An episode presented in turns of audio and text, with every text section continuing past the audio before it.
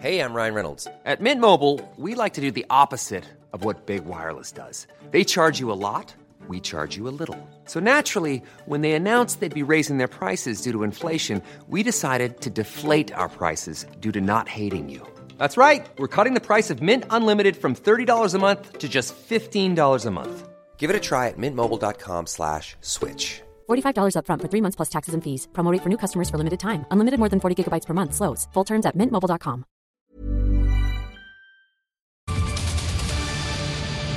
Sud Radio, il est 7h20 minutes.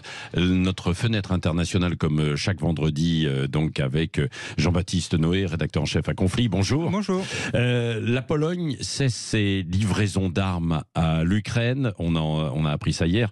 C'est un coup dur hein, pour, pour Kiev, car Varsovie est l'un de ses principaux fournisseurs. Cela témoigne également des différences de vue au sein de l'Union européenne. Exactement, c'est une première. La Pologne qui a toujours soutenu l'Ukraine et qui a toujours été derrière, derrière elle, dans- notamment dans la livraison d'armes, vient d'annoncer qu'elle arrêtait de lui donner des armes. Alors il y a des causes militaires, il y a également des causes politiques, et on verra que les causes politiques sont importantes. Mais euh, l'argument officiel qui est évoqué par le Premier ministre euh, polonais, c'est que la Pologne veut se doter d'une armée de terre puissante. Elle veut avoir la première armée de terre en Europe. Et donc elle a décidé de garder le matériel pour elle, en clair Varsovie avant Kiev. D'abord on livre l'armée polonaise et ensuite on livrera éventuellement l'armée ukrainienne. Ouais. Qu'est-ce qu'elle représentait, euh, cette aide militaire de la Pologne à l'Ukraine? Alors en chiffres, c'est assez peu, c'est 6 milliards d'euros environ, donc c'est très loin derrière les États-Unis, qui sont quand même le, le principal pourvoyeur à l'Ukraine. En revanche, la Pologne a été le premier pays à fournir des chars et à fournir des avions. Et surtout, c'est le pays qui a euh, été derrière l'Europe pour que les Européens livrent des chars et des avions. Donc euh, vraiment un soutien constant. La Pologne, c'est également le pays où s'entraîne une grande partie de l'armée ukrainienne. Et c'est aussi le pays par lequel transitent les livraisons d'armes à l'Ukraine. Donc euh, c'est peu en nombre, mais c'est essentiel dans le dispositif. Oui, c'est ça. Alors derrière ce choix de la Pologne, est-ce qu'il y a uniquement des raisons euh, militaires? Non, en réalité, les raisons sont d'abord politiques. Et en fait, elles concernent les céréales. À savoir que l'Ukraine, comme on le sait, est l'un des principaux producteurs de céréales au monde. Et jusqu'à présent, l'Union européenne avait établi des restrictions sur les livraisons de céréales en Europe. Or, l'Union européenne souhaite lever ces restrictions, ce qui inquiète beaucoup la Pologne, parce qu'elle craint une arrivée massive de céréales ukrainiennes en Pologne, et donc une distorsion de concurrence avec la destruction de la paysannerie polonaise. Donc la Pologne veut défendre ses paysans et veut défendre ses céréales à elle, et donc la Pologne a annoncé vouloir maintenir l'embargo sur les céréales ukrainiennes. Ce qui a suscité la fureur de euh, Zelensky, le président ukrainien, qui à la tribune de l'ONU, donc vraiment Ouais.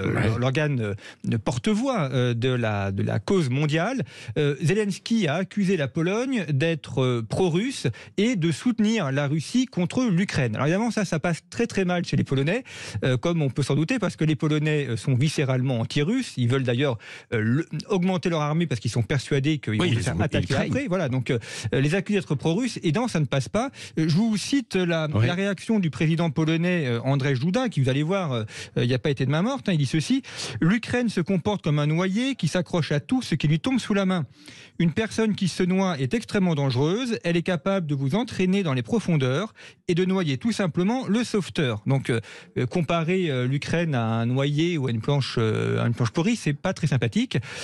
Donc, on voit qu'il y a une très grande tension entre l'Ukraine et la Pologne. Et là, tout l'enjeu maintenant pour les Européens, c'est d'arriver à réconcilier un peu les uns et les autres, à trouver un terrain d'entente, notamment sur cette question des céréales, et à faire en sorte que les Européens parlent de nouveau d'une voix unie. Oui, c'est ça. C'est explosif hein, ce qui se passe euh, là. Bon, déjà, ça l'est sur le terrain puisqu'il y a cette guerre qui est, qui est terrible, quoi, euh, où Poutine a, a décidé d'envahir euh, l'Ukraine. Mais là, il y avait en fait un bloc aussi pour pour essayer de limiter. Mais euh, Poutine peut jouer de ça d'ailleurs. Alors oui, bien sûr, ils en jouent. Évidemment, les médias russes s'en délectent hein, Bah et oui. montrent que c'est une fin de, de soutien à, à l'Ukraine. Il ne faut pas non plus exagérer cette Mm. crise, mais il est vrai que c'est quand même un, un élément à prendre en compte. Et surtout, on voit que les nations, euh, les États reprennent le pas et défendent d'abord leurs intérêts avant de voir un intérêt global. Oui. Merci, euh, toujours très éclairant à travers le monde. Votre rendez-vous chaque vendredi avec vous, euh, donc Jean-Baptiste Noé, rédacteur en chef de Conflit. Merci. When you make decisions for your company, you look for the no-brainers. If you have a lot of mailing to do, stamps.com is the ultimate no-brainer.